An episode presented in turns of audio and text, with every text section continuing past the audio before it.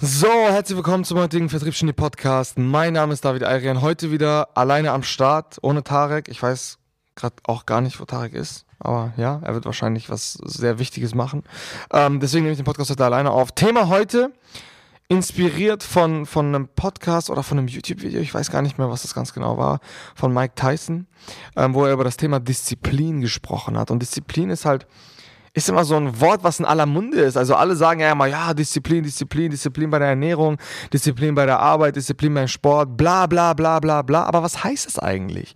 So, und warum mich das so getriggert hat, beziehungsweise warum mich das gecatcht hat, besser gesagt, das hat mich nicht getriggert, das hat mich eher inspiriert und gecatcht, ähm, was er da gesagt hat als, als Definition für Disziplin. Und ich habe heute im Morning Meeting mal in die Runde gefragt, ja, was ist für euch Disziplin? Und da wie viele Leute waren wir heute beim Morning Meeting? Schon 25. Ähm, auch aktuell noch einen Kunden vor Ort und so weiter und so fort. Also wir waren schon, schon, schon ein paar Leute im Büro. Beim Morning Meeting bin ich die ganze, ganze Reihe durchgegangen. Was ist für dich Disziplin? Für den einen war es, oder für einen großen Teil war es, äh, Ziele zu erreichen, die man sich gesteckt hat. Für den anderen, ähm, waren es Routinen einzuhalten? Was, was gab es noch für äh, Definitionen? Ich glaube, einige haben auch gesagt, ja, Disziplin ist einfach äh, etwas durchzuziehen und so weiter und so fort. Das ging alles in so eine ähnliche Richtung, dass man sich, ah genau, inneren Schweinehund äh, bekämpfen und solche Sachen. Und da Fand ich schon ganz interessant, aber ich finde, das waren immer noch, das war immer noch nicht das, was, was Mike Tyson äh, in, der, in der Tiefe bezüglich seiner Definition zur Disziplin genannt hat. Er ist sogar so weit gegangen und hat gesagt, hey, Disziplin ist Dinge, die man hasst zu tun, als würde man sie lieben. Und ich habe sehr, sehr lange darüber nachgedacht und ich, ich muss echt sagen, ich kann das voll unterstreichen. Also ich könnte da wirklich jetzt eine Unterschrift hintersetzen und sagen, ja, sehe ich auch so. Und jetzt vergleichen wir das mal in der, in der Verkaufswelt oder in der, in der Arbeitswelt oder egal, was wir eigentlich machen.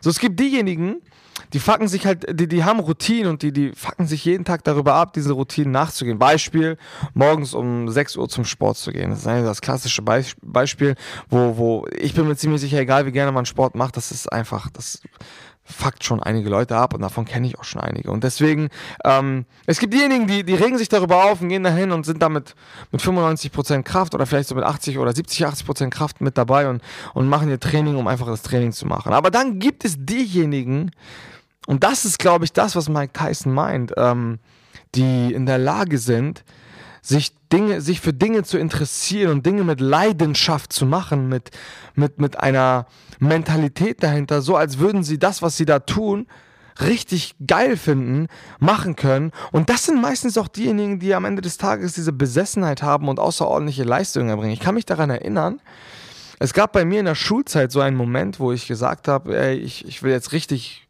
durchziehen, so, ich will jetzt richtig gut sein.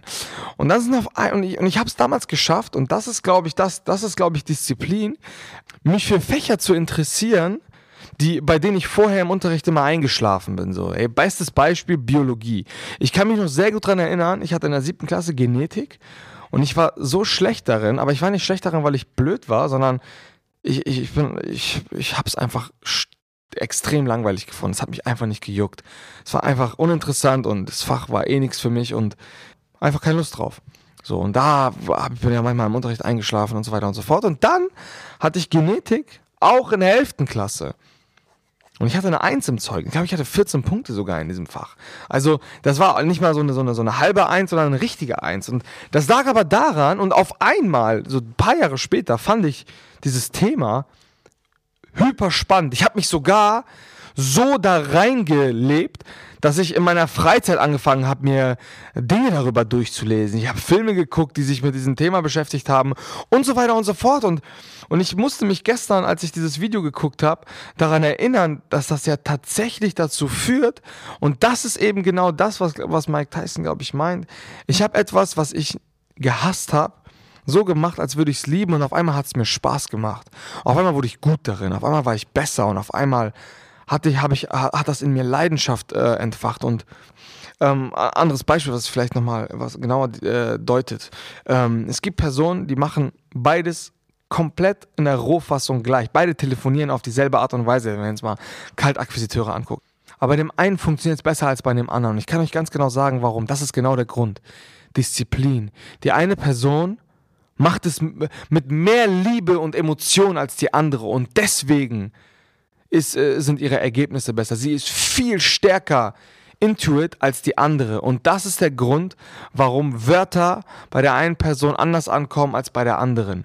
So, und das ist, und ich glaube, das ist wirklich Disziplin und ähm, das, das trifft voll die Definition von, von, von dem Video gestern. Und ich, ich denke mir auch immer wieder, das ist eine Entscheidung. So, Leute denken häufig, sie können viele verschiedene Dinge auf einmal machen, aber das ist für mich zum Beispiel undiszipliniert, das zu denken. Ich denke, 90 Prozent, also der Sprung von 0 auf 90% Leistung ist schon gut, aber diese, oder auch 95% Leistung, aber dieser Sprung von 95% Leistung auf, ich gebe jetzt wirklich 110%, ich bin sogar bereit, mir mein Leben äh, zu, äh, auseinanderzureißen, um etwas zu schaffen, diese letzten 5 bis 15 machen, glaube ich, mehr aus am Ende des Tages als die ersten 90, 95 Prozent. Und ich glaube, diese letzten 5 bis 15 Prozent kannst du nur rauspreschen, wenn du in der Lage bist, das, was du machst, mit einem Haufen voller äh, ja, Ehrgeiz, Diszi äh, Liebe und Emotion zu machen. Das ist dann am Ende des Tages die Disziplin, die es ausmacht.